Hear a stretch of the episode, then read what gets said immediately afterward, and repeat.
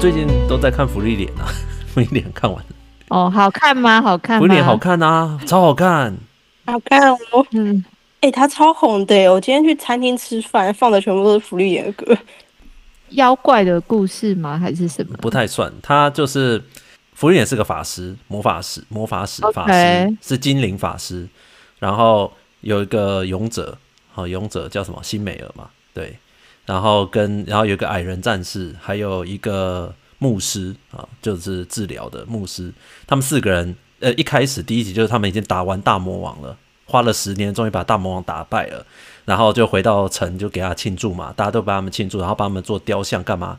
感谢他们打败大魔王。啊，就勇者的任务结束了，然后他们就。就是相约五十年之后，因为他们打败的那一天有流星雨，然后他们想说，哎，五十年之后再来，大家可以再相聚，这样，因为五十年之后流星雨。可你知道人类的寿命很短嘛，所以五十年之后，那那个精灵的寿命很长。福利年就是主角，他五十年对他来讲很快的，时间很快的，所以他回来的时候每个人都超老的，老的快死掉了。然后他就，所以他回来基本上跟大家看流看完流星雨之后，就参加朋友的葬礼这样子啊，他朋友都老死了。然后他朋友老死之后，他就觉得有点可惜，他就是想要，就是想要去有些话对于老朋友没有讲，他觉得很可惜，所以他就要踏上那个旅途去寻找，就是要去天国。听说说很多人死了之后魂魄到那边，然后他一路上就会经过很多他们当年帮助过的人。就讲说哇，这个勇者当初帮助他们什么事，什么事，什么事，他就有点倒叙法这样，他就回想他的旅途上的哦，那个、我要帮我部补充一下，他们会约五十年，是因为对精灵来说，他的寿命是无穷无尽的，所以五十年对他来说是很短的时间。就是、他就想说，哦，那我们下次再见面哦，然后就是五十年后。是要在比喻，就是人生苦短吗？对对，你要掌握，就把握你，你以为有很多时间可以跟朋友、家人相聚，可是事实上，有时候就是见一次少一次。对，比如说芙莉莲，也不知道下次在哪里。本身就不太走守时间，因为对他来讲，时间是很多的嘛。他是千年，嗯、就是可以可以一直，就是寿命可以很长很长。然后他的朋友都，就是他那些伙伴都会受不了他，但他以后慢慢就知道说。就是他跟其他人的感觉不一样，所以很多东西都后来才知道，然后还后来发现就是有人就是对他有一些心意，然后他就到后面才知道，但是已经是几十年以后的事了，就是一个超级超级慢才反应过来，这样他才发现。我听过一个很好的比喻，就是说他就很像，如果家里有养宠物的人，就是你跟他的时间差就很像这样，因为。他比如说狗狗活十五年，然后可对他来说十五年只是一段时间而已，可是对他来说是他人生的全部。可是过了那十五年，你会时常想起这件事，因为那一段时间的人生经历相当的丰富，就你还是会时不时想起他。对啊，所以这种这种动画就是其实就是大人会很有醍醐味，你知道吗？对，搞不好我们五十年之后再回来看，哦，科技工作奖好老哦，好好笑哦，一百零八集，哈哈。谁还在咏唱 AI？现在不都自动输入吗？天啊，好有时代代沟。那个时候，对啊，那个时候你知道吗？我们还要输入指令给 AI，还要想办法叫 AI 帮我们做事情。讲错了的时候还被 AI 笑。就跟我们现在听那个爸爸那个年代，他们硬扣还要去打印一整天。他说我要输入，会有那个一颗一颗的。对，他要输入正确的指令什么的。对啊，所以就是他就有点倒叙法啦。所以我觉得对于大人来讲，可能想就是。那个什么感触会，应该是说以我们这个年纪来看会很有感触，是不是？对，就想到一些年轻的，都觉得有花不完的时间，但事实上就是，是对，你就没，而且尤其是你的好友一个一个凋零，一个个挂了之后，你所以我觉得可以看一看，然后这样我们这个年纪已经到了，好，我们再下一次，搞不好我们就到了美凤姐那年龄了。人家多厉害，要跟人家看齐好吗？哦，这真的是对，真的好。哎、欸，时间很快就到了。今天我们只有我们三个哦，这样怎么讲完一集啊？不是，这我不你一个人就可以讲完，你一个人就可以讲完一集了。我我觉得这样很好，这样有点回到当初 Clubhouse 的那个感觉。呃的什么的感觉？但是当初 Clubhouse 还会有下面人上来讲，现在就比较少，没有下面人上面。对，这样我们就是一个。组合，你知道吗？哎、欸，等一下，我不理解你的意思了，就是你的好需要我们来衬托，你是这个意思吗？我是说，我们是一个很好的组合。好，你想想看，科技工作奖为什么要这五个人，对不对？好，对不对？就是我，我就是想题目嘛，然后你一个主轴嘛，然后像呃，艾瑞斯就提供一个职场比较新鲜人的观点嘛。好，雪欧就提供一个比较呃资深的观点嘛。资深资深美少女嘛，资深的观点。对，拉提小就提供软体工程师的观点嘛，然后林恩就提供。半半导体制成那边的观点嘛，所以其实就是我们就是组合，你懂吗？不同观点的组合，这样就可以激发出很多的观点。有时候有时候听你们的观点也是，你们的问题都是一个蛮有趣的，就可能是听众会问的，比较多元啊。对对对，因为就怕有时候某部就自己讲的很开心，但是我就站在听众的立场，已经开始飞到。对对对对对，所以其实就是有你们加入，有的时候我自己听我自己的节目也快就剪到会睡着，你知道吗？自己讲，所以有时候就是学进来一下，欸、他会他会知道什么时候进来，哎一下这样子，然后就就会有差。所以 对，所以这个我知道这个是有也上次不是也有你的粉吗？这边攻击我。所以就是 没有，我的粉很少，都是你的粉在攻击我。好，还是有嘛？所以我们就是互相 互相累积，互动不同粉丝在扩大那个群体。像现在 Iris 对不对？年末那么多粉，吸粉机耶，吸尘器。啊是哎、欸，真的真的对，真的。所以我们还是真的需要有一些人可以穿 V 到肚脐，穿 V 到肚脐。还是有用，哎、欸，人家是很有内在的，好吗？嗯、真的，对啊，讲的好像卖肉担当，好像人家对啊，哎、欸，不容易像我，我要卖肉担当，要让我卖吗？你肉那么多，怎么怎么，当然好卖啊，卖肉担当，你趁机来讲，你卖的比我们多，哎。好了，我们可以开始了啦，可以开始了。哦，你看下面有血肉粉报道，你看马上有人写血肉粉报道，来来那个聊天室，来来来来来，你是谁的粉？写一下。今天今天哇，谢谢谢谢，根本是雪中送炭，太感动了。就雪柔粉的雪中送炭，对对对。好了，我们我们开始了，今天今天闲聊。今天今天呢，呃，非常高兴大家来参加我们科技工作奖直播。大家好，我是蘑菇。那我们今天呢要来讲的是一百零八集哦，科技工作奖年度精选题目回顾，以及工程师是否有时间去看极光？因为我发现。好像很多工程师都跑跑去看极光了，这个为什么我们要讲这个呢？等下最后再讲。那其实科技工作奖录 Podcast 已经录了两年了，哎，雪柔拉提下，两年了，哎，超过了，超过了，加对啊，超过吧。我我们是超过前年的一月呃十一十一十二月开始录，前身超过了，前身超过。对对对，那前身我们如果当成它就是热身的话，就是帮我们练习的话，其实正式。开始剪到现在一百多集嘛，刚好一年五十二周，一百零八集刚好是两年多一个月嘛，对不对？多一个多月，所以说不容易诶。我记得去年的时候，我们也有做一个年度题目回馈，所以今年今年也会有一个年度的精选题目回顾。那一并也稍微跟大带大家来看一看，今年我们会是选这些题目，然后。呃，我们自己做做起来感觉怎么样？呃，如果你有题目有漏的，欢迎回去听一听哦。然后，如果你自己有想到什么更好的题目，也欢迎随时到粉丝团留言哦。我们呃，如果有适合的材料，都会把它做成节目。好，那我们非常感谢大家哈，这已经算是二周年了。我们是不是明年也来一个什么厉害的活动？啊，又要办活动，算了，好累啊。哦，等下再说。你应该是开活动了吧？再说吧，再说吧。每次讲到办活动很高兴，然后办到活动办到一半都哀叫。好了，那我们先来介绍一下今天的呃主持人哦。今天参加主持人好，第一位是雪柔，雪柔你好。Hello，抹布好，大家好，我是雪柔。哇，大家最近走在路上有没有觉得多了很多叮叮当的元素？没错，耶诞节快到了，同时也代表二零二三年快过去了呢。诶、欸，我们今年一样每个礼拜，我们这今年应该没有任何一个礼拜停播吧？应该每个礼拜都有直播跟线上哦。哦，今年有一周，对对对，只有一周我有一周吗？只有一周，对，只有一周，对。是你你我去夏夏威夷没有？去夏威夷你没有接？哦哦，是夏威夷的那次，对对对。OK OK，所以有停一次，对。哇，那也是我们真的每个礼拜不间断。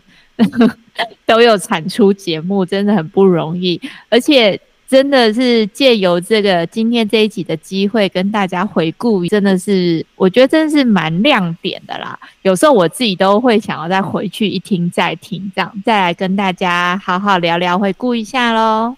好，谢谢雪柔。好，下一位是拉提莎，拉提莎你好。大家好，我不好，我是欧洲的软体工程师拉提莎。那就像雪柔说的，今年已经听到叮叮当的声音，然后新北恶魔城也再次开张，那大家就意识到年末了。不知道大家年初写的新年新希望完成了几个呢？我通常都是同一份，在明年继续用啦。那。今天就趁这机会来回顾一下，我们今年到底做了什么，不然会觉得我好像又躺了一年。好，谢谢拉提莎哈。然后呃，林恩今天不在啊，所以呃，艾瑞斯去看极光了，所以等一下我们再来讲他们两个。呃，首先就要先来跟大家讲一下，我们今年可能大主持人有精选了一些题目。那如果你今年有漏掉的话，也欢迎去把它重新复习一下。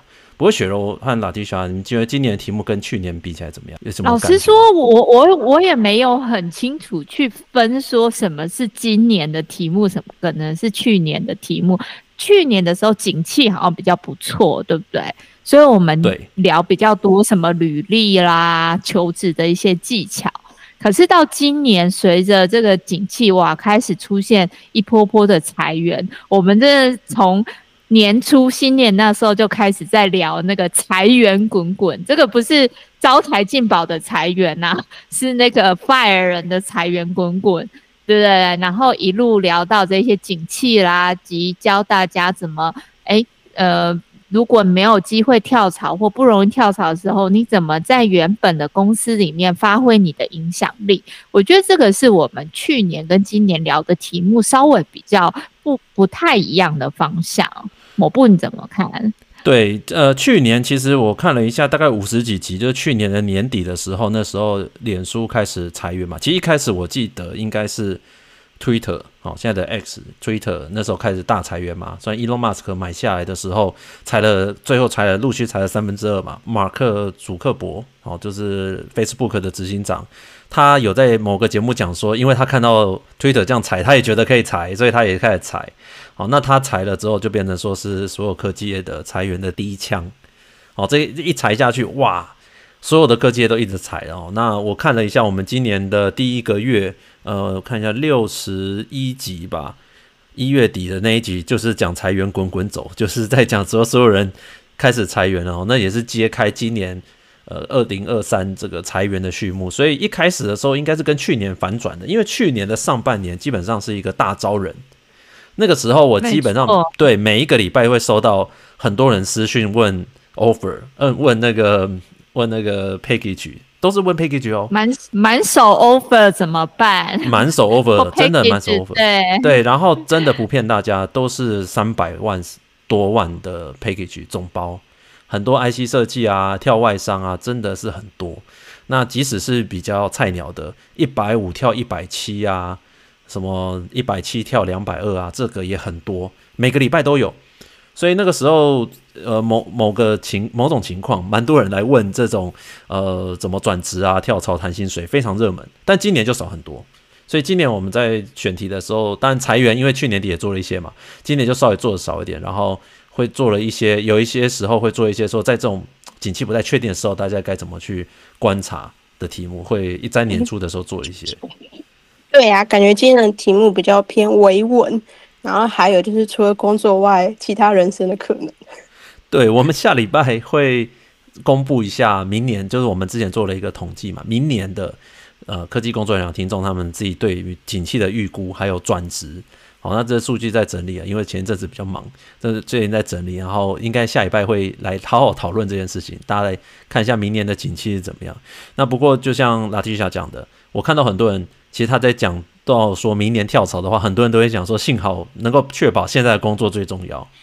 好，那明年的话，很多的这个景气的预估都是在二零二四的下半年，景气才会好转。所以怎么样挺过上半年，可是大家一个课题啊。哦，这个下礼拜会好好来讲一下。对啊，我不，我看你上周发的文章，就突然很有感慨，就是平常躺躺平躺平，虽然觉得自己很肥，然后每年就加薪那个五到十趴，还不如就人家一年一跳，有没有薪水涨很多。哎、欸，可是躺着躺着，突然发现我是最安全的，有一种躺着大胜利的感觉。对，所以就是你你你要想，虽然我们都提倡说，你如果升不上去就跳槽，可是，在企业里面，平常的时候也要不停的累积嘛。那如果你在科技业够久，如果你现在是科技业两三年，可能没感觉。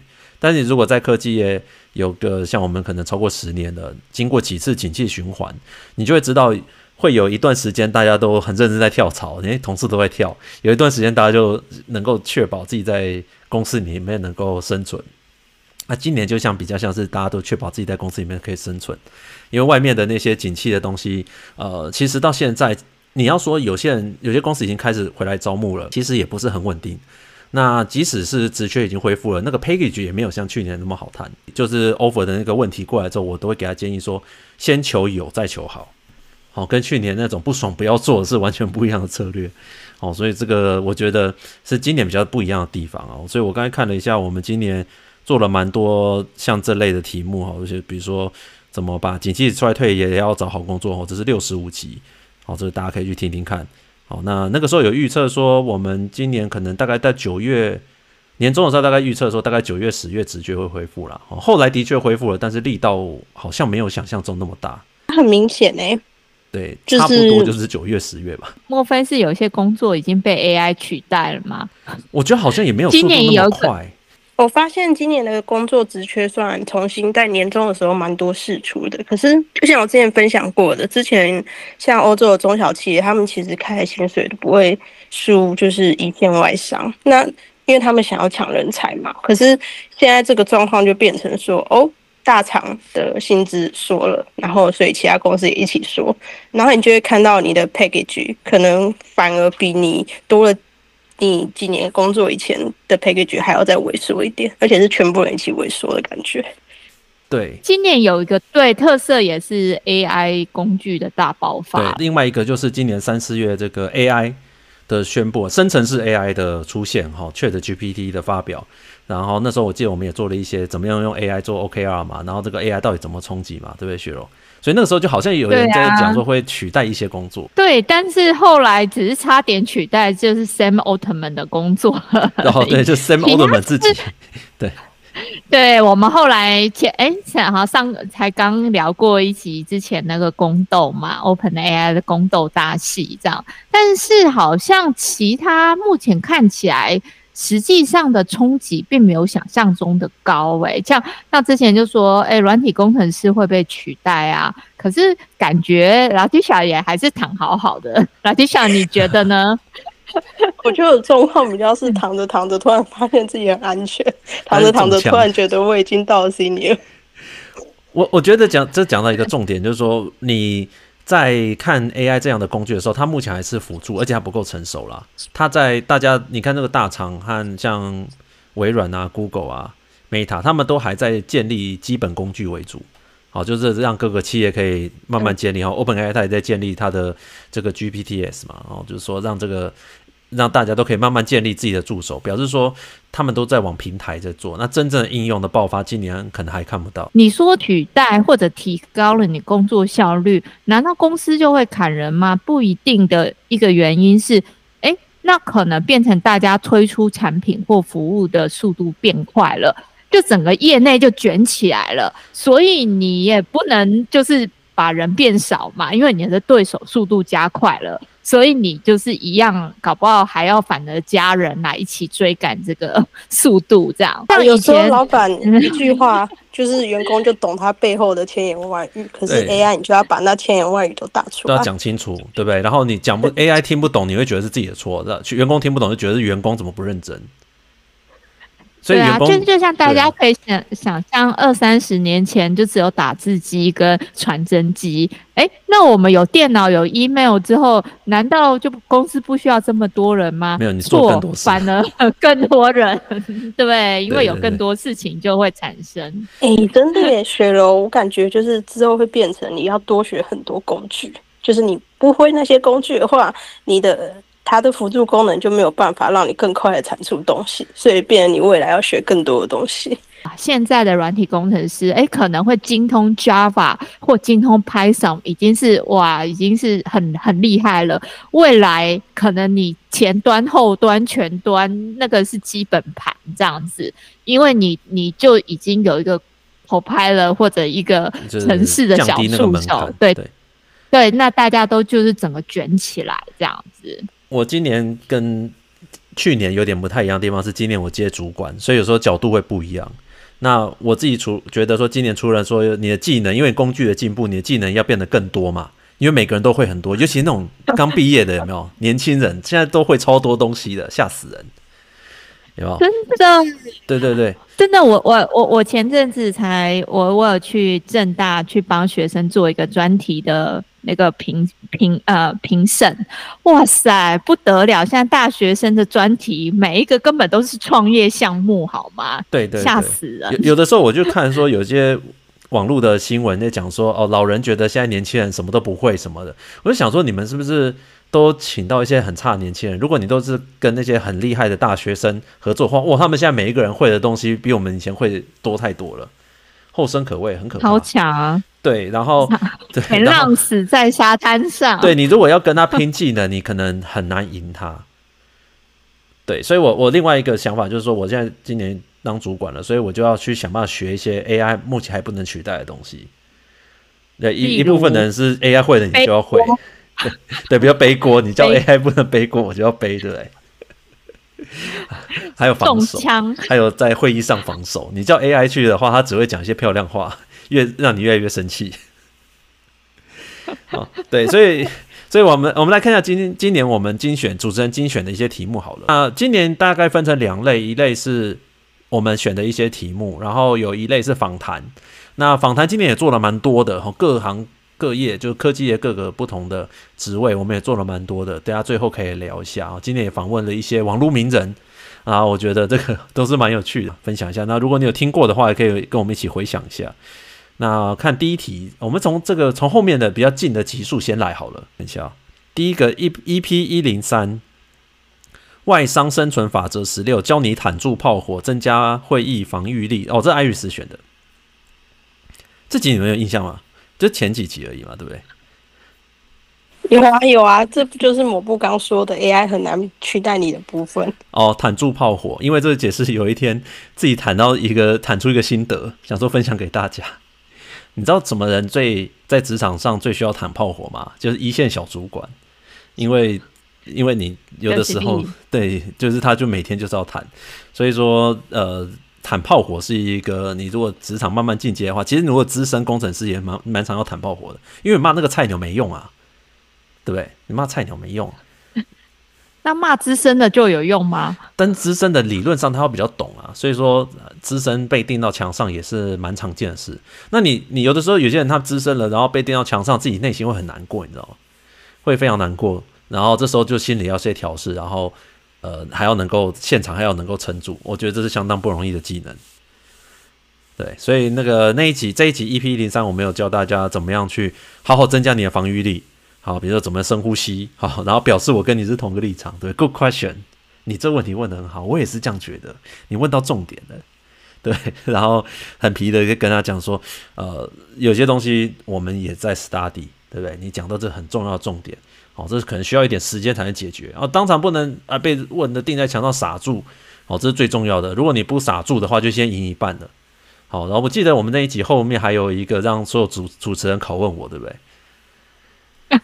有一个模，有个 demo，对，demo 就是怎么样示范超强防御力，然后所有主持人在那边轮番炮轰。我觉得你们真的被职场都带坏，每天学那些尖酸刻薄怎么钻人家，怎么定？没有啊，这那些不就是每天的基本盘吗？是那是我们每天的日常啊。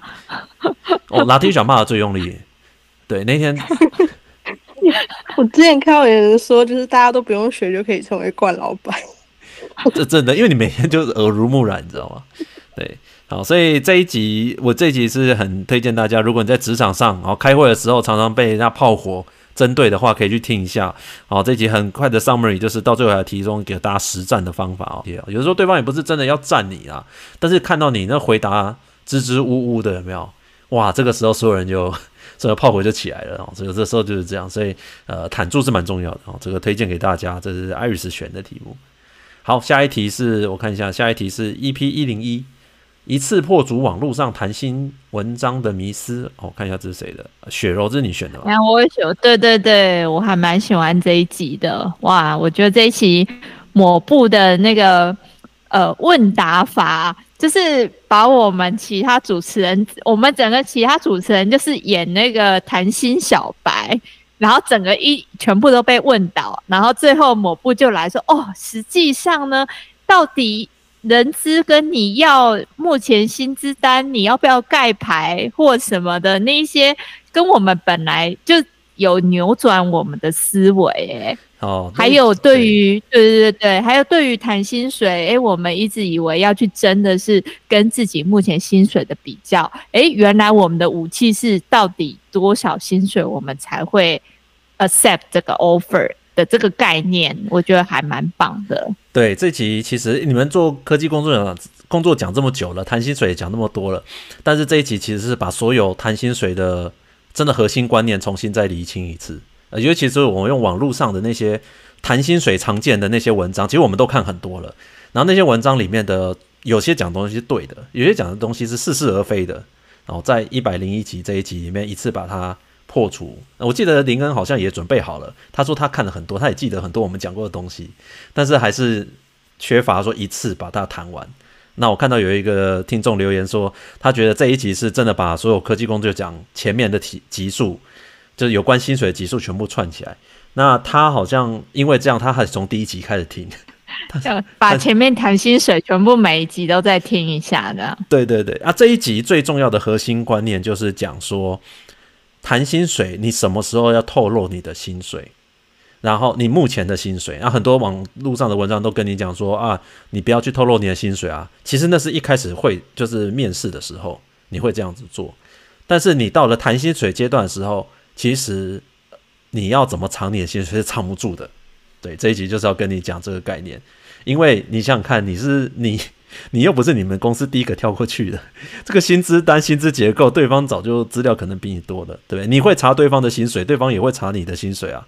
所以你真的要谈，如果你是靠藏住你的薪资单，然后不敢跟对方谈的话，呃，就不敢对给对方看这个薪资单的数字的话，其实你谈不到更高的。对，这个这一集的观念是在讲这个，不用藏。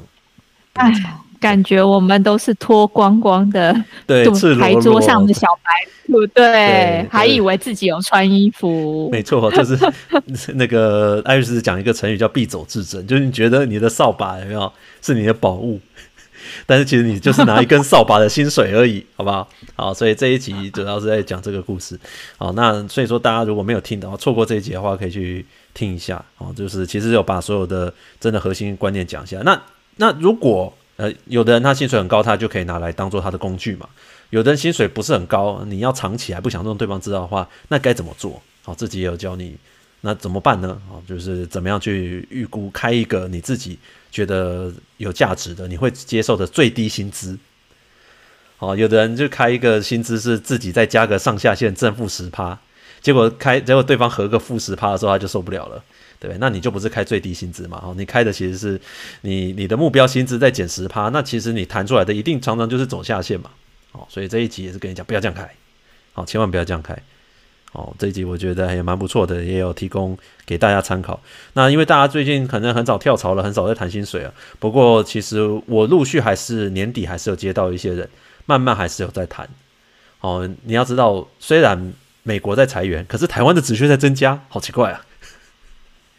Post down 吧，对台湾，哎，台湾的台湾人最大的竞争力啊，对对对，台湾这里，但其实也是有一些外商在重整啊，在开，在把一些研发中心关掉，所以或多或少还是有人受到影响。好，不过呃，同一时间，希望大家也是可以多出去看一看，有些公司在持续在招人，好像我知道像，像呃，之前好像有个 IC 厂就收掉嘛。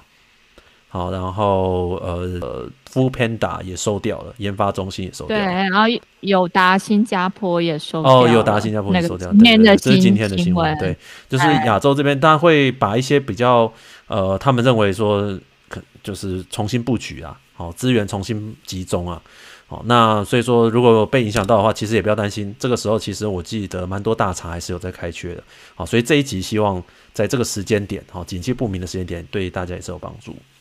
哦，好，下一集的话是讲到 EP 九八外商生存法则十四，打开你质押的杠杆。好，这谁选的？哦，这我选的。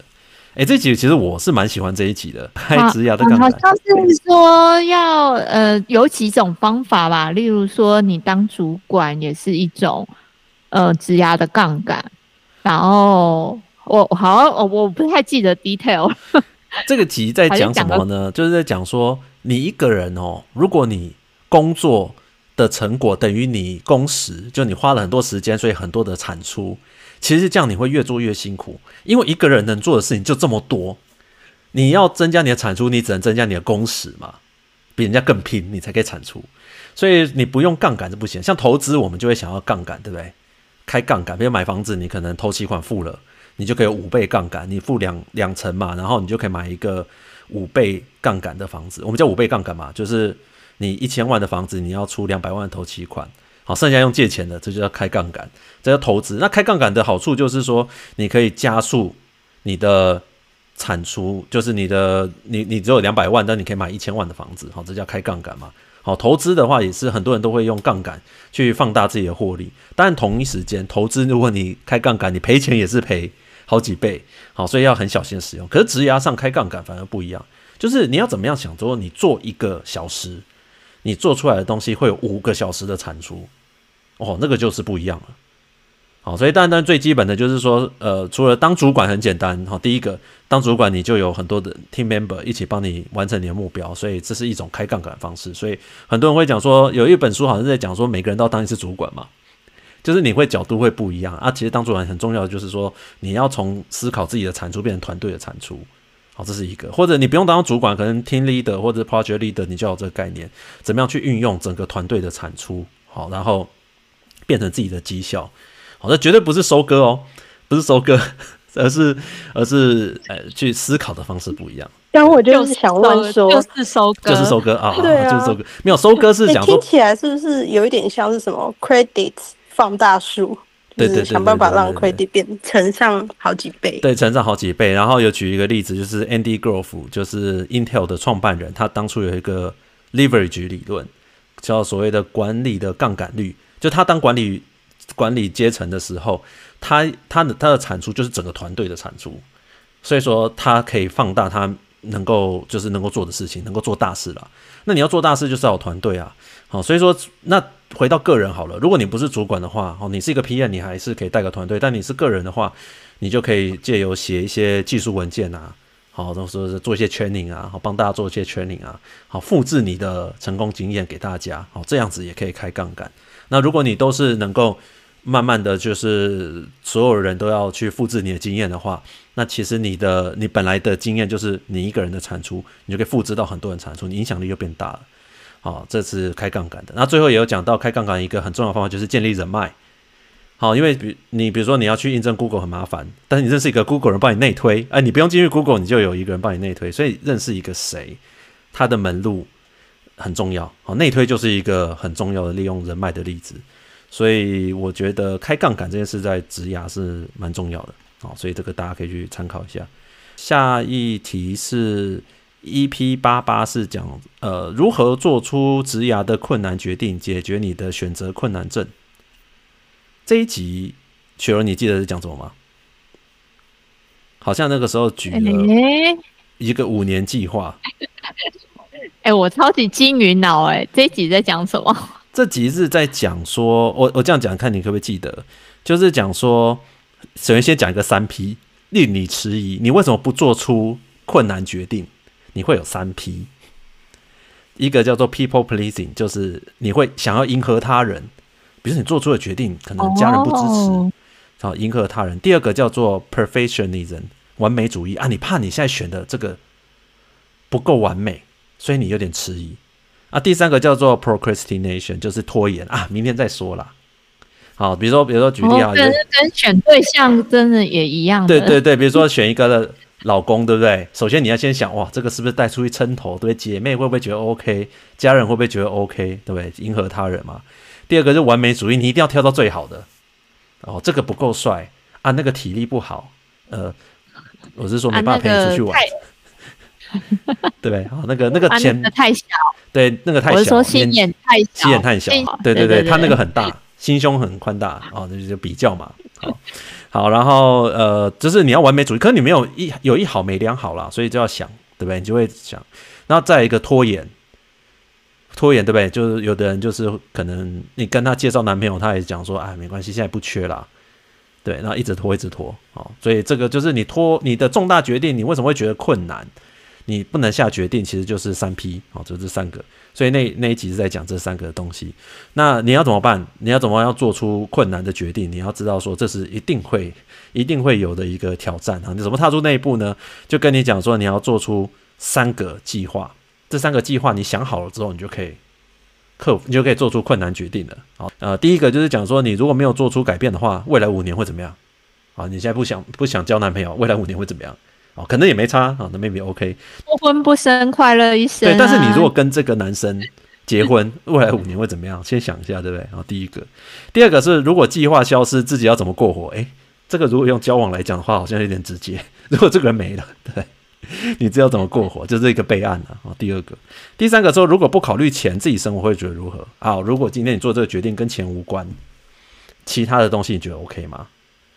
好，所以说就是用这三个角度去看，然后帮你做个计划。其实很多生活困难是，比如说你要去国外工作啊，对不对？你要考虑说，你没做出改变的话，自己会不会五年后会后悔啊？然后会不会计划消失之后，你会不会觉得就就天崩地裂啊？哦，然后没有钱的话。呃，自己是不是还是喜欢在国外工作？好像这样子，你用这样的思维，所以那一集我其实我收到蛮多回响的，蛮多人跟我讲说，他的确是常常收到，就很常常有那个困选择困难症，不敢下决定。好，所以这集就提供给大家参考。我觉得是今年选题，我自己蛮喜欢这一集的。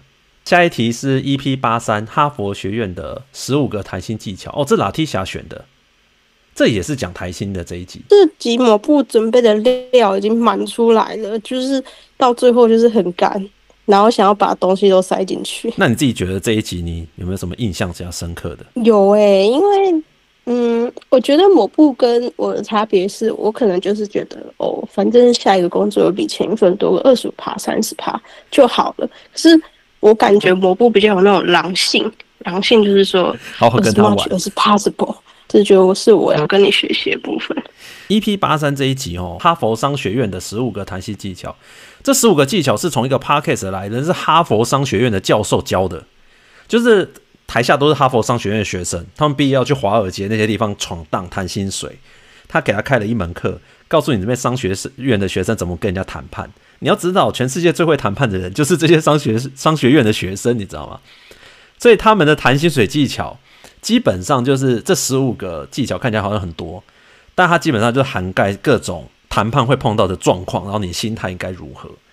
所以这个是一直是我很喜欢的一篇文章，然后一个它也是一个 YouTube 的影片，影片，它影片对他后来这个教授写成一个文章，就是讲这十五个技巧。哦。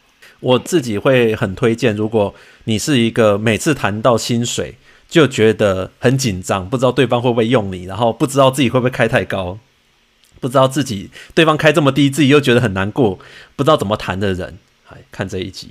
就像蘑菇说的，高的怕别人不要我。对，比如说我举例来讲，他就会讲说，你要强调对方可以招到你。诶，如果对方根本不会招到你，他觉得你没诚意谈，他就不会跟你好好谈了。好，所以你要怎么样在里面尽量释放出他可以招到你，快要招到了这个感觉，欲擒故纵有没有？好，就跟女生有没有？如果你这个对男生如果太严格，对不对？太开的条件太高，男生可能会觉得你来乱的，对不对？好，就就放弃了。这就是这就让我想到最近，哎，又回到那个单身即地狱里面。对，哎，这就是一个那个恋爱实境秀啊。然后有一些男生跟女生就会一直常常互相会去。那个试探对方哦，所以你会想要嗯跟我去约会吗？或什么？就是，可是如果对方就好像没有兴趣的话，他自己也会冷掉。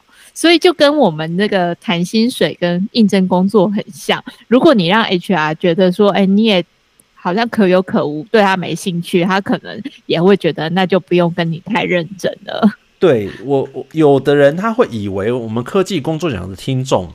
去谈薪水都很强势。其实这是一个错误的观念。我们谈薪水绝对要坚定，但是不能强势。好，我们谈薪水，我们基本上的态度是解决问题。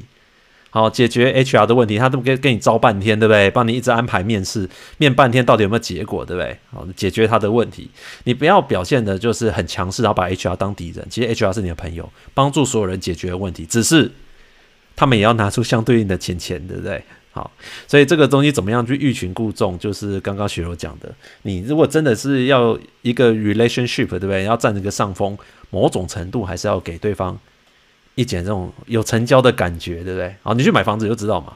你如果对方觉得像卖房子一样。对，你如果不会成交，人家真的不会花时间在你身上。你要知道，那个房仲哦，只要知道他觉得有机会的时候，他就马上花时间在你身上。对，因为你有机会嘛。真的，真的，真的。对，因因为因为人真的很多，就像 candidate 也很多，然后房仲为成交房屋也很多。他当然在有限的时间里面，就只能把火力集中在几个有可能的人身上，对，来跟他们谈。对，所以释放那个你有机会的消息，好的讯号给。呃，所谓人资啊，recruiter 啊，还有你的 hiring manager 啊，还有对方，这很重要。然后怎么样，就是留在牌牌桌上面，好，然后对让让对方怎么样去喜欢你哦，这个是我觉得他们在谈薪水的时候，都把这些心理都抓得很清楚。所以真正会谈薪水的人，就是让对方心甘情愿的掏出大把钞票给你，对不对？这是最高的境界嘛，而不是谈到说对方真的很无奈，只能开很高的价格。我觉得那个是很困难的事情。嗯，差不多，因为我记得那个十五个技巧，基本上把可能会遇到的每个情况都写到，有些情况甚至是我想都没想过的，所以觉得蛮增广见闻的，推荐大家这一集。对对对 OK，好，所以十五个可以大家去看一下，真的是说，我觉得它不只是不只是谈薪水，在各种谈判，然后是要对方出价的那种谈判都可以用得到，好，是可以聊一聊。好。那下一个是 EP 七十二，想升迁听这一集就够了。科技业升迁超级引擎影响力习惯，哇，这么长的题目，影响力习惯，对，雪柔选的。对，这一集也被我当成是我们 YouTube 版本的第一集，因为我觉得这一集其实那是我们第一，哎，应该是蛮蛮前面聊关于这个影响力的这个题目。对，然后我就记得那时候。聊完之后，有一种醍醐灌顶的感觉，就想说自己之前之前自己好像因为在工作上有一有一阵子卡关，就觉得哇，自己忙得跟狗一样哦，不对，狗都没有我这么累。可是今天到要升迁的时候或什么，就感觉老板还是一直说啊，你影响力不够啊，你你就是好像觉得他还是不是很满意。我就想说。到底我我是哪里做不对，或者是是什么地方出了问题，一直想不通。但是这一集跟抹布这样子聊完之后，哦，我就懂了说，哦，其实是可能是做事情的方向上面还需要做一些调整，这样子，然后什么时候该去。去拿某什么样的工作，你才会离升迁更有机会？那什么时候是诶，什么样的工作你就有空再去做就好了。我觉得这一集真的是还不错。其实我记得那时候某部好像有提到，就是外商后来有改变他们的 performance 评比，就是他们会改去评你的影响力。然后你要怎么让你的付出的 effort 有得到实际的影响力？我记得某部有提出一些办法。对对对，因为其实我一开始也有讲到，这一集一开始有讲到说，像我们公司啊，现在都强调说 impact，你在公司的绩效用改成用影响力来做。比如说你完成了很多案子，可是你毫无感存在感，毫无影响，你知道吗？但你就是做一些杂事，那 maybe 在。有些外商他们的新的考核里面，他们觉得你影响力不够，你没有帮助到别人，你没有呃这个团队的合作，你你的产出不够多，哈，你局限在你自己，他们会觉得，尤其是越资深的，哈，不要不要讲说很资很高阶的啦，资深工程师开始他们就希望你有一个影响力嘛，你能不能带新人啊？你要能够做做一些事情，写一些文件，让很多人都可以呃，就是被你的工作影响到，哈，有正向的帮助。那像这种东西，就是其实有点模糊啊。到底什么是影响力？我做那么多事情，还不叫不叫有影响力吗？好，我们常常也看到很多人，他可能出来，诶，怎么考绩跟他印象中落差那么大？那这一集就是在讲影响力啊，影响力习惯这本书，那大家也可以去找一下。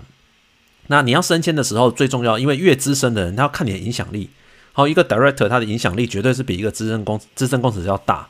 所以你准备好要当更高阶的人的时候，你你要展现出来那个影响力就要很大，你才有机会上去哦。所以说这个影响力变成说外商现在很大的一个算是重点啊。哦，所以影响力习惯这本书也推荐给大家。那里面有讲到一个，其实一言以蔽之，真正有影响力的人是怎么来的呢？他都做那些灰色地带没人要做的事情。因为如果你的工作都是人家规定好好的。其实基本上就是那些老板们都已经把地盘都画好了啦。好，每个人就是做这些工作。那久而久之，你在刚开始做的时候会觉得啊，这样比较好嘛。上面的老板都把工作分好了，对不？是我的工作不要我做，对不对？踢出去，那是我的工作我才做，这样老板才做得好嘛。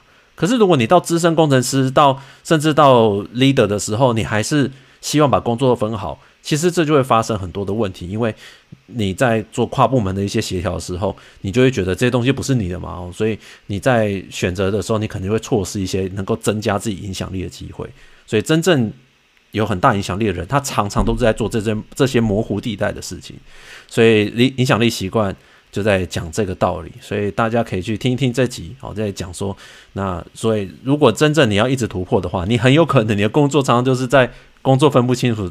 组织的状态，啊，很工作分不是很清楚的状态，那怎么样去看自己在这其中中的影响力啊？所以这个就是这一集的重点。诶，我自己我自己是觉得这一集我看完书之后，我是觉得哦，这个一定要赶快跟听众分享，我是觉得蛮喜欢的啦。好，不过如果你看这一集，如果你觉得不还不是很懂的话，可能要 再过在职职场再久一点的时候，你就会慢慢感觉到它的重要性。对，诶，我不有诶，我觉得你这一集有。厘清就是我的一些迷思，因为我会觉得，哦，你改评比是说影响力，那是不是在老板面前比较会做人，讲话比较大声的才有能见度嘛？就会有这样的想法。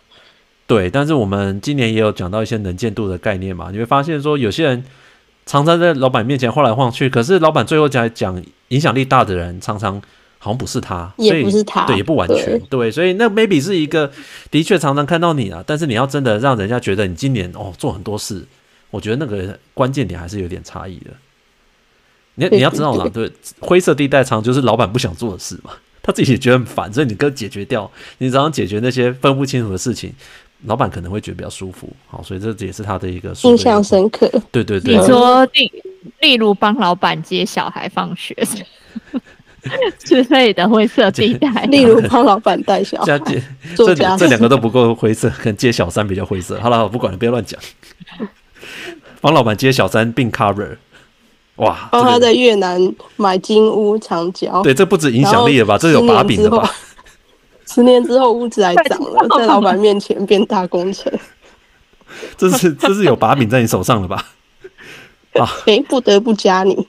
对啊，好了好了，那呃，下一集是 EP 七十一，瓦基来了，如何在科技业工作外找到自己的可能性？哦，这集是谁选的？哦，这集是 Iris 选的。瓦基哦，瓦基是我们今年访问算是一个非常大的一个来宾呐。那我自己非常钦佩他，因为他台积电工程师主管。然后他转去做这个自媒体，然后做的有声有色哈，做这个阅读前哨站。那如果你还没有接触到他的人的话，可以去接触一下。那基本上他会选很多书，他看完之后用他的想法跟你讲。那因为他自己在台积电是主管，而且我记得他在台积电的时候就是朝向非常高效率的做法，他带团队有很有一套，所以他在看这些职场书的时候。或者看他自己觉得有兴趣的书的时候，其他的想法都蛮蛮棒的，哦，很很适合大家去看。好，不过他的 podcast 也比较多人听啊，所以我们好像也不用帮他介绍。他，对啊，他他之前阵子还有出课程，什么卡片和笔记法，对他自己要念那么多书，他要。笔记对，所以他自己是一个知识型工作者，对，所以大家可以去跟他学习。我觉得科技人如果转行的话，像他这样子相当成功的。就印象最深刻就是，他就说他过着只工作不上班的生活。对他的书嘛，对，只工作不上班。但是他在转到自媒体之前，他其实基本上是没有什么私人生活的。我记得他还蛮夸张的嘛，好像。他他是一个非常自律的人，我这也是印象很深刻的地方。你看，通常一个没有在上班、没有老板的人，他都还可以，好像可以做到什么每天几点起床，然后、哦、对对对，要要做什么什么，我觉得很这个很厉害。对，我觉得他厉害的是他还有女朋友，好厉害啊！什么什么东西？他工作狂，他女朋友很厉害，是他女朋友很厉害吧？对，他女朋友很厉害，对他女朋友很厉害，因为他真的是工作工作狂，很积很就是很认真工作的一个人，所以大家可以继续听一下。那我们感谢他来上我们节目。好，最后一集是 EP 六六，科技业把工作和私人时间分开之术，哪 T 小推荐的？哦，哪 T 小你怎么推荐这一集？因为在讨论这集的时候，我特别有感觉啊，因为我目前已经完全在家上班，已经一千天了。对，然后刚开始的时候就会像大家说的一样，觉得上班时间跟下班时间很模糊，导致就觉得，哎，我好像整天都在工作，或是哎，我好像整天都在躺平。那我觉得这集提供了大家一些办法，可以去尝试，就是让时间做更好的切割，然后更有效率的运用。我觉得拉提想讲这很好，因为那个时候我们应该是从这个 work from home 转换到有些人开始回办公室嘛，好像慢慢开始转换。那其实对于上下班的话，有些又是 hybrid mode，就是说其实也没有那么转换啊，就是说可能呃他的上下班时间不太明确。其实就算是有上下班的，有很多人也会下班之后把那个上班的情绪或者是工作带回家。对，雪柔，他就是好像上下班分不开。我要特别 Q 学咯。有啦有啦，因为有时候真的是因因为现在呃，不要说电脑随时可以收 email，手机都可以收 email 了。你你可能正在滑一个抖音的时候，上面就跳进来，哎。什么同事传讯给你，或什么 mail 又进来了，你真的是很难很难切。你你说不去点嘛，你又自己会怪怪的。那去点嘛，对不对？已经晚上十一点了。我我说老实话，这这件事我真的做不好，因为我当主管之后，开始会担心说 email 有漏，所以我其实就把那个 email 通知打开。以前我是不开的，我下班就我关掉 email 界面，我是真的不收的。就只收讯息啊，讯息还是会收，但 email 就不收。但我现在真的就开起来，所以就某种程度会看一下。可是我还是会保持说下班比较不处理啦，顶多就是留个讯息给同事说啊，那明天看一下，大概这样子。留个讯息，对，但我会跟他们说千万，但我会跟他们说千万不要处理。你这样就是回复啊，没有，但我会就是怕我忘记的啊，啊。如果明天可以处理的，我就明天再处理。好，可是。其实很多人都会问我说：“你你怎么下班？科技的下班还有时间做一些有的没的斜杠，或者是办活动啊，或者是 podcast？” 我就跟他们讲说：“那你就要来听这一集，如何把工作和私人时间分开。”因为我很意外说你会觉得说科技的怎么我下班做 podcast，那叫做私人时间啊？你如果会觉得说你科技业这么忙，你怎么会有私人时间做这些东西？那基本上你的观念也是没有私人时间的，对不对？哦，这个也是，就是你会觉得意外的话，难道你觉得大家都不下班吗？我会有这个疑问啊。不是，可是我觉得会问这个问题的人是是觉得说上班都已经耗尽精力了，哦，下班通常就是躺平追剧打电动，而不是是做这种可能还得要产出内容的东西。我觉得他的意思应该是这样吧。我觉得也是啊。那我自己当然在做的过程中，以过的过程中，如果你帮他。把它当成一个副业在工作的话，我觉得就很累。就下班你还要接另外一份工作，这很累。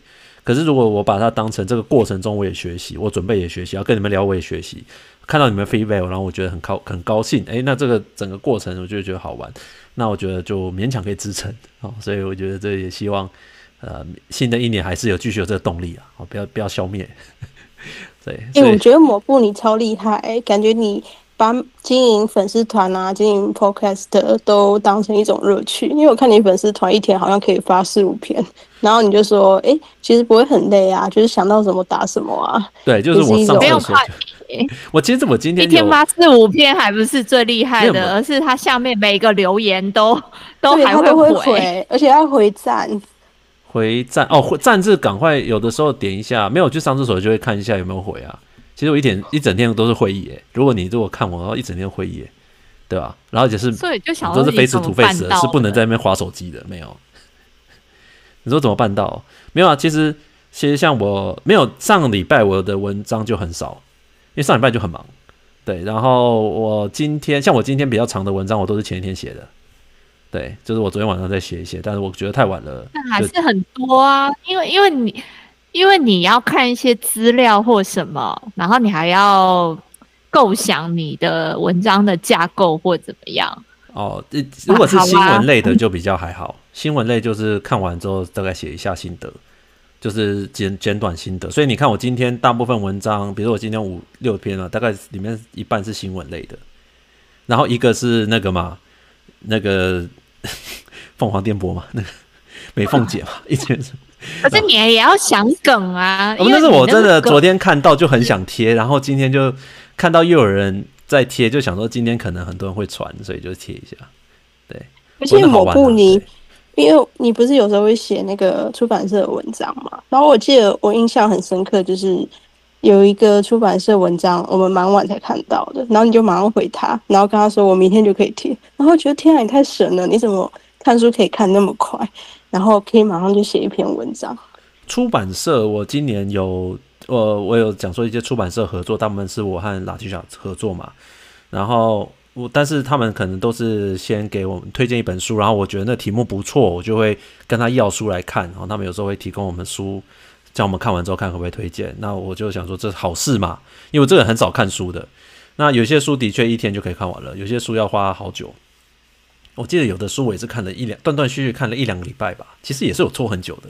这要跟某马斯克传吗？那本超厚诶。马斯克传我还是没有看完，它是它是有几章了，我有看，就是那时候叫我请我先试试阅读的那几章，我有看完，但是还是蛮多我没有时间看完，再慢慢看。对，因为中间要插很多的书啊。不过其实其他的书我推荐的基本上都看完，对，基本上都看完，所以我觉得是好事啦。而且我也只挑那个职场书，他他们会给我一些什么理财书啊，哎，我我会看一下。大部分我们还是挑职场书比较多，但我们的听众如果对于理财很有兴趣的话，我们也是可以跨一点理财。不过大部分应该都是一些躺平啊、退休啊那些 科技业生财生涯规划。水水果哥那一集退休就很、欸、对耶，很热门。对对对对对。好，那我们讲到这个，我们来看一下今年剩下点时间来问一下大家，对于今年访问的这么多人，你们对谁最有印象？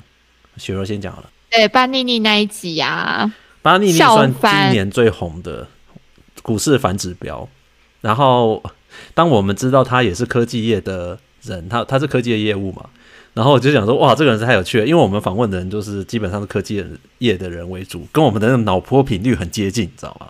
然后我们就问他说，可不可以来上节目，然后他也真的来上节目了，然后后来实体活动他也来，因为我们我答应他说，帮他介绍一些我们的听众那些朋友这样子，然后所以。我就真的，我办活动一部分是因为他要来，然后我就哎、办好这样子，所以所以我就想说，呃，跟今年跟他合作是蛮有趣的。拉提小你也有印象吗？哎、欸，刚刚雪柔每次说把你腻的时候，我这边都会断掉，哎，我感觉到了某种神秘的力量，就连你刚刚叫 repeat 的时候都断。对，巴尼尼他好像买什么就叠什么。对 不是，我是记得我们那一集超超好笑，就是你的那个脑中 CPU 要用 inverter，那个全部你都要听成反的。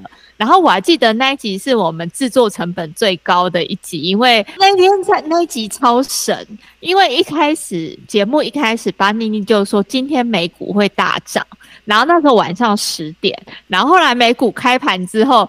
呃，我们前面还闲聊一下，让等巴尼尼一出场，然后美股就直线下跌，哦，吓死人！这个有时候对，就是当场奇迹出现，然后后面就是讲什么，对，只要巴尼尼讲什么，我们全部像说哦，苹果不错啊，然后那个抹布就开始发抖这样子，然后那一天他讲他看好 NVIDIA，然后 NVIDIA 那时候超高，快五百，然后就跌了一大段。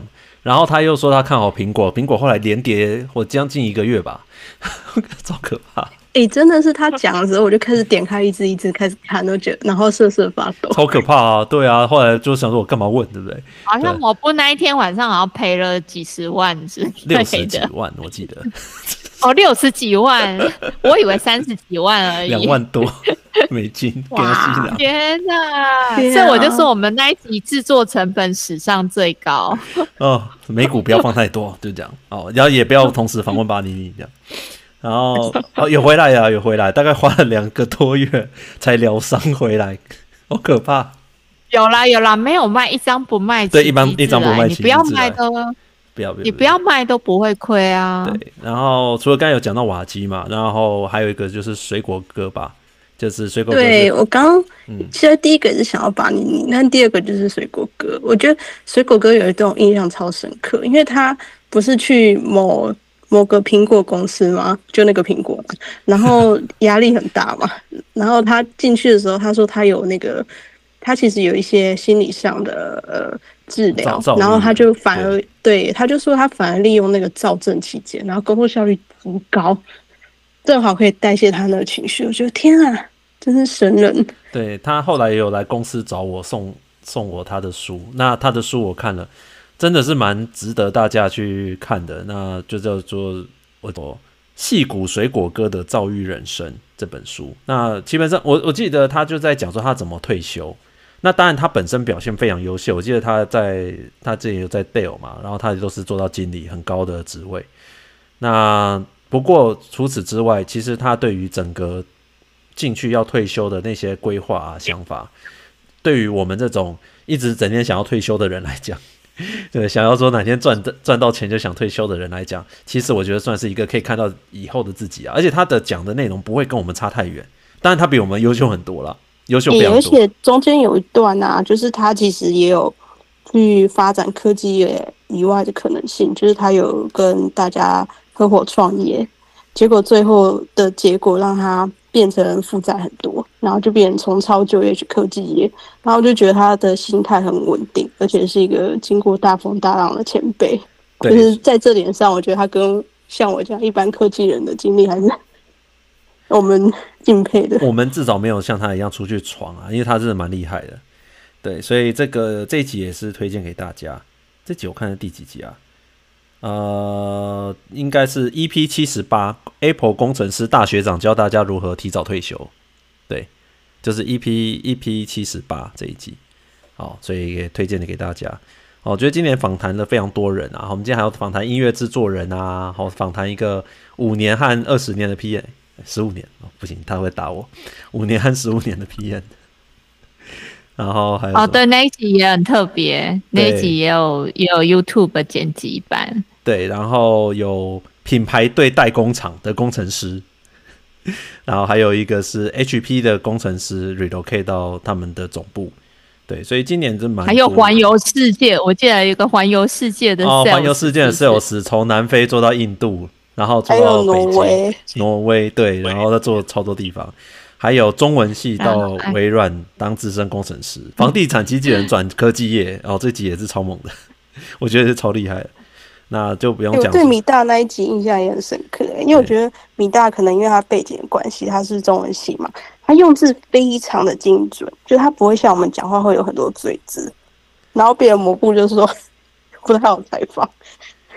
就是他的讲话比较精精简，就不一样了。因为我觉得科技，因为我们在访问科技的人的时候，每个人的讲话风格不太一样，所以我们自己常第一个我们都会在花时间彩排，然后第二个就是我们会呃先了解一下对方能讲还不能讲的东西，然后再安排。所以我们自己在制作上其实是蛮认真的，但这个时间也会很多啦。所以访谈的比重我们自己也会抓，有时候太忙的时候就很难约访谈。哦，不过明年我们也已经排了一些访谈了。我觉得明年一开一开始应该就会让大家就觉得蛮蛮有趣的，有些访谈真的很很不错的。对，所以这个希望明年的访谈也可以再访到一些更厉害的人。好，我们就回顾到这边，然后最后我要给大家一些数字，比如说像我们的粉丝团，雪雪柔，你讲到我们科技工作奖粉丝团吗？你知道科技工作奖粉丝团一月的时候大概多少个人追踪吗？你说今年一月吗？没错，就是今年。我我猜，我记得差不多是两万吗？没有，我们今年一万吗？只有九千。哦，还不到一万。刚刚已经过三万七了。哇！对啊，所以今年是一个。哎、欸，其实这种东西我发觉就是一种加成的。你人越少，你搞不好，例如说零到。一万的速速度跟你可能一万到五万的速度是一样的，也是一种杠杆，你知道吗？自媒体然后常常都有这种趋势。那我们今年从那个我看了一下，在年初大概六七千的社团，哦，年薪三百万社团是让大家可以贴一些分享文，然后分享职涯的。然后他到今年底的时候也是已经快三万了嘛。哦，所以你如果在那边贴一个职涯分享文的话，大概可以拿到一万多的一个浏览，就是已经算是一个相当大的社群了。所以今年的话，呃，我觉得在在社群的经营算是不错的，科技工作奖。然后我觉得明年就希望可以再加强，因为我们一年可以涨这么多，对，明年希望可以再好同样的一个趋势在上去。那我自己有十万破十万，我觉得很难了。我我明年我明年是期许我们 YouTube 频道可以开可以成长是是？对，我觉得 YouTube 是对我们来讲现在是一个工具啊。那我也常常在想说要不要推，不过 YouTube 是一个另外一个战场。那我们自己。呃，就是有点随缘。那我觉得 Podcast 是我们的一个家，这样，所以呃，能够先维持 Podcast 比较好。因为我现在工作也真的变很忙，因为大家可以发现到，如果你有加入我们的社团或者是 LINE 群组的话，我应该今年几乎很少在上面聊天，因为真的太忙。对，去年还蛮常在上面聊天的，今年大概就是有有人 cue 我才会上去，有人在那边 tag 我，有没有召唤我才会上去，所以呃，这个。跟大家抱歉，可能今天互动比较少哦。不过大家如果有讯息的话，留言的话还是会聊聊一聊，因为毕竟做这东西算是认识朋友吧。我我我们今年年底哦办这个实体活动，好像规模有点太大了，蛮多那个网红都有传讯息，或者是他们自己在自己的页面上面讲说啊，好像我们应该也来办一个什么见面会啊什么的，就是有我没有 inspire 到别人，你知道吗？就别人也觉得说，哎、好像可以办实体活动。然后殊不知，哇，这个办下去就其实真的是对，对，对，对，但是真的好玩，啊、因为因为我们的初衷就是要认识朋友，所以我们我们就是希望把那个社群建立起来。那为什么要建立这个社群？我很久以前有讲过，就是因为我觉得科技业中年失业很容易，那你又需要人脉，对不对？那我们何不搞一个真的适合科技业中年的呃中 中年级的人脉？谁啊？对，中年中年没有人要来。线下版的 LinkedIn 啊，对，线下版的 LinkedIn 啊，为什么呢？因为呃，你如果自己要跑去认识一些科技的人，谁要给你认识啊？好、哦，那你去贴在，你去每天去逛科技版哦，不管是 D-CAR 或是 PTT 的，对不对？也很难认识朋友。那唯一就是说有一个像这样子的 Podcast 的有一个社群在上面，哎，跟大家聊一聊，久了之后就认识一些朋友，然后他们会自己约出去吃饭啊，办活动啊，我觉得这都很好。所以明年的话，我觉得就慢慢加强这个部分吧。目前就是缺乏一些人在社团里面去主动揪人，我觉得这个部分是明年可以多做的，就让大家能够多利用这样的管道了。因为你要知道，我们跑去那种福伦社啊，不够有钱，你知道吗？福伦社更有钱，可能一个一个月要缴好几万块。对对对，然后 可能可能有人有在座，有人有参加了，但是可能有的人又觉得说那个不太适合他啊。如果你去听一些名人演讲，那些名人你交换个名片，他也好像离你有点太远。那我们这边就刚好是属属于中介的，哦，适适合说你刚出社会到工作一段时间都很好的平台。那办活动也认识很多朋友啊，也认识很多主持人，所以谢谢大家，好不好？好，我们那个科技工作奖的相关分支的赖群都已经不知道几个了吼，十几个了，对，十几个了，对对，所以不止了，因为几十个吧，好，搞不好还有不是有有分北中南呐、啊，然后有分 function 呐、啊，PM 机构 W E，然后有还有 AI 什么好多种啊，对啊，什么都有，对对对。所以我觉得明年我觉得题目可以多一点。其实今年我们呃，我很久以前有讲过，我们选题目有刻意避开一些比较热门的科技议题。那原因有蛮多的。第一个就是不，你不会每个领域都很熟嘛，所以能够做那样的题目的人都要吸收非常多的资料，然后甚至要访问一些业内人才能做的。那个目前来讲没办法做。第二个就是业界能做的人太多了。呃，非常优秀的知识的粉砖，好像 Many 的啊，什么 Mula 的啊，很多，然后他们的粉砖都非常的优秀，然后内容都非常多，我都会看。所以说，大家有很多的知识型的粉砖都可以去看他们的内容，那我们就不用多一个了，对不对？好，那我们要做的就是科技工作。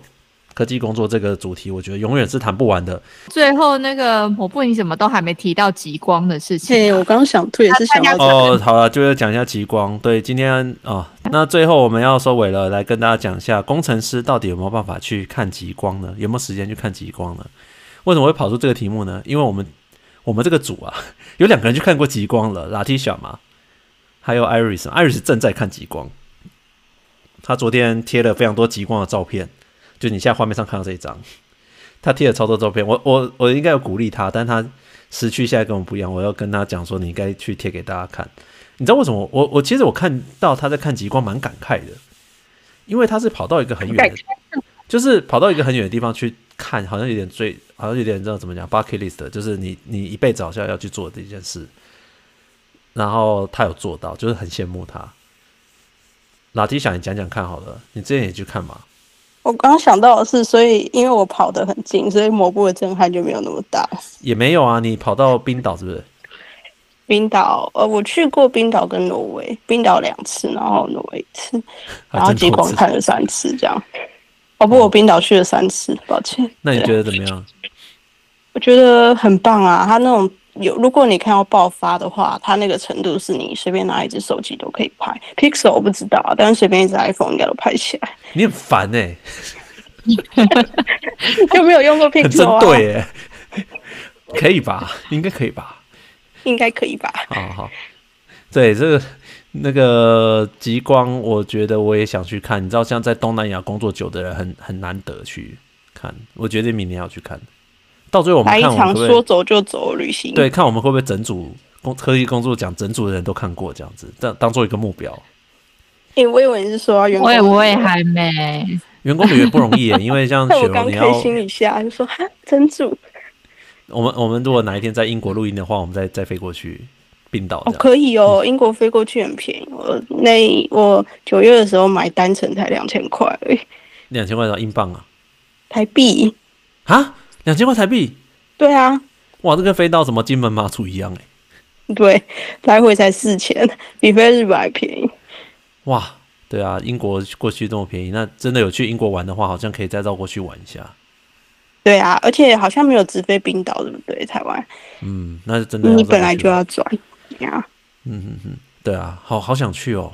那你自己觉得呢？你要去看极光，你有做什么准备吗？不用啊，不用做什么准备，你就是准备够厚的衣服，因为像艾瑞斯说，他那边是负二十七度，然后他变成租整套的那个加拿大，但还是很冷。有人问你做什么航空公司这么便宜？呃，我那时候有有几家啦，冰岛航空会贵一点，然后我那时候好像是搭橘色的啊，EasyJet。哦，EasyJet 我也搭，然后那个 Ryanair 联航，对，但是我那个价钱是加行李的，哦，加行李之后好像四千五吧，来回，对，都有大行李。OK，好啦，我觉得一定有机会去看极光啦。今年的最后，圣诞节的这个前夕，我觉得好像真的是可以把。看极光放到自己的名单里面。哎、欸，对啊，我们已经我们五个人里面就有两个看过极光，所以有四十趴的人，那是不是可以推到说工程师就有四十趴看过极光？希望说大家都可以看到极光，我觉得这是一个好好好的目标。希望明年明年的这个时候，如果我们节目还在的话，我们再来检讨一下今年有没有人 有有没有有没有有没有成长。而且我朋友说过一句话，我觉得还蛮值得记录的。他就说，当你看到这种大爆发的极光的时候，就是有那种大自然的美丽，有因为太过震撼跟巨大，会让你觉得就是人生中有一些事情，真其实就真的是小事，就你不用太在意。没错，就看开了的感觉。没错，没错啊。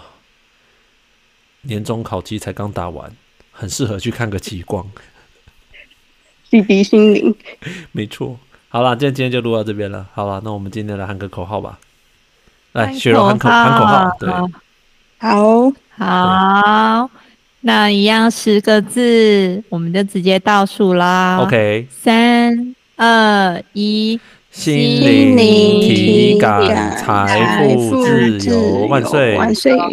心灵体感，财富自由万岁！万岁！对。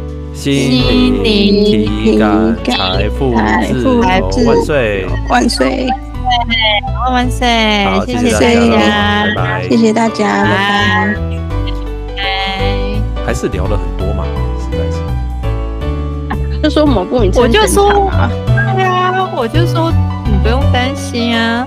对，你一个人一，个人就可以了。一定有的人觉得这周内容很水，但是，欸、就这样吧。我们标题都已经写了、啊，对呀、啊，对呀、啊，对啊，所以才会选这个主题。哎、欸，艾瑞斯来了。哎、欸，你来啦！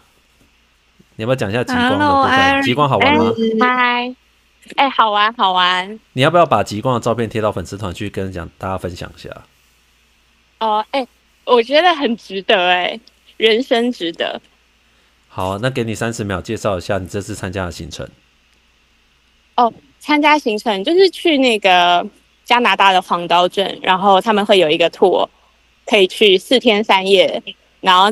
它大概在北纬六十度就看得到了，然后因为今年的那个太阳风暴很强啊，然后电带电粒子的能量很强，所以极光都是一大片，然后还可以看到各种不同的颜色，然后像我们有看到粉红色跟紫色，然后像是呃，我们还有蛮多就是白天的活动，因为它白天日照时间其实蛮短的，大概早上九点天亮，然后晚上三四点就太阳下山。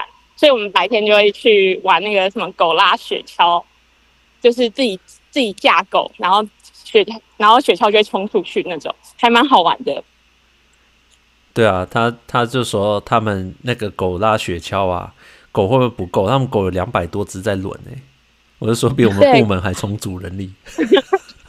而且狗狗一天只跑三圈哦，好爽哦！这种工作，狗狗真的有 work-life balance。对，遛狗的运动量吧，所以他们都那个拉的迫不及待耶。对，他们会终于轮到我了，他跑他会生气。哇塞！好啊，好像真的好。那那那那你然后呢？其他天还有做什么事？就都在那边。对，就都在那边。你什么时候回来？我。过年之后不回来了，交加拿大男朋友没有啦。哎呦，我也希望啊。所以你要在那边跨年？对，哇，棒哦，好棒哦！现在才几号，都跨年哦。我我把所有的假都留在这。哇，假真多！好棒。两位是去维多利亚，跟他们呃两位一起的。好啦好啦，你赶快去玩吧，不跟你玩了，你赶快去吧。那下礼拜你不参加嘛？对不对？还在加拿大啊？好好哦，雪肉，我们这年纪是不是已经放弃了梦想的权利了？其实我我我我对于。旅游这件事情，我有有一点比较随缘了耶，没有觉得说哇，我一定要去看金字塔，要去看、哦。不行不行不行，真的要走呢，真的要走。没有没有没有，因为我跟你说到某个年纪之后，我知道自己的体力说不定也不见得能负荷这样的旅游的强度，你知道吗？所以所以所以还是要能走就走啊！你说你看我们再过几年，他去拉雪橇，不不变成 我们跟圣诞老公公一样了吧？不是，可是你看我们现在这个年纪，虽然好像说体力应该还有，可是那还有就是会被家庭绑着啊。就知道你说带小孩去拉去啊，就是不是全部一起小孩拉去什么的，那个花费啊，还有你的那个劳累度就会加倍，不不能像 Iris 玩的这么开心自在，你知道吗？是的。那你说哦、呃，那不然就自己跟朋友去，那你离家这么多天也是不放心，就就也是。就是，所以我就觉得要去那这种什么很特别的行程，真的就是单身年轻的时候能去赶快去。真的好，那保重，大家圣诞节快乐，拜拜。好，拜拜。